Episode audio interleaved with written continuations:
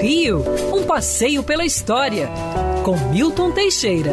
Amigo ouvinte, no dia 24 de outubro, a Revolução de 1930 sai vitoriosa. Na época era nosso presidente Washington Luiz Pereira de Souza, que representava a elite cafeicultura.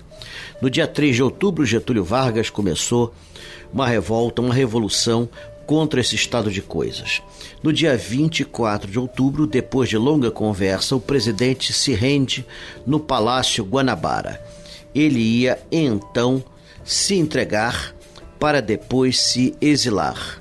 A combinação foi que ele não seria preso. Qual que, mal saiu do palácio, foi conduzido ao forte de Copacabana, onde ficou numa das celas. Junto ao seu vizinho era o prefeito Prado Júnior. O guarda, o soldadinho, era um pretendente a jornalista, um tal de Roberto Irineu Marinho. Pois é, nos primeiros dias de novembro, a Washington Luiz deixou o Brasil para somente retornar em 1945.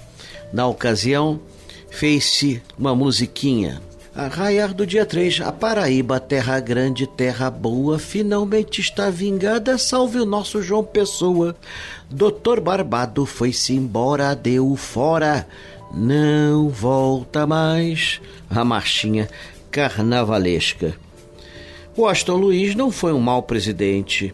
E sua meta era abrir estradas. Abriu a Rio São Paulo, abriu a Rio Belo Horizonte. Mas o ódio popular contra o antigo regime não o poupou. Ele acabou banido do Brasil. 24 de outubro, com a vitória, Getúlio Vargas torna-se presidente da República, tomando posse dia 3 de novembro e ficando no poder até 29 de outubro de 1945. Olha aqui, datas interessantes. Quer ouvir essa coluna novamente?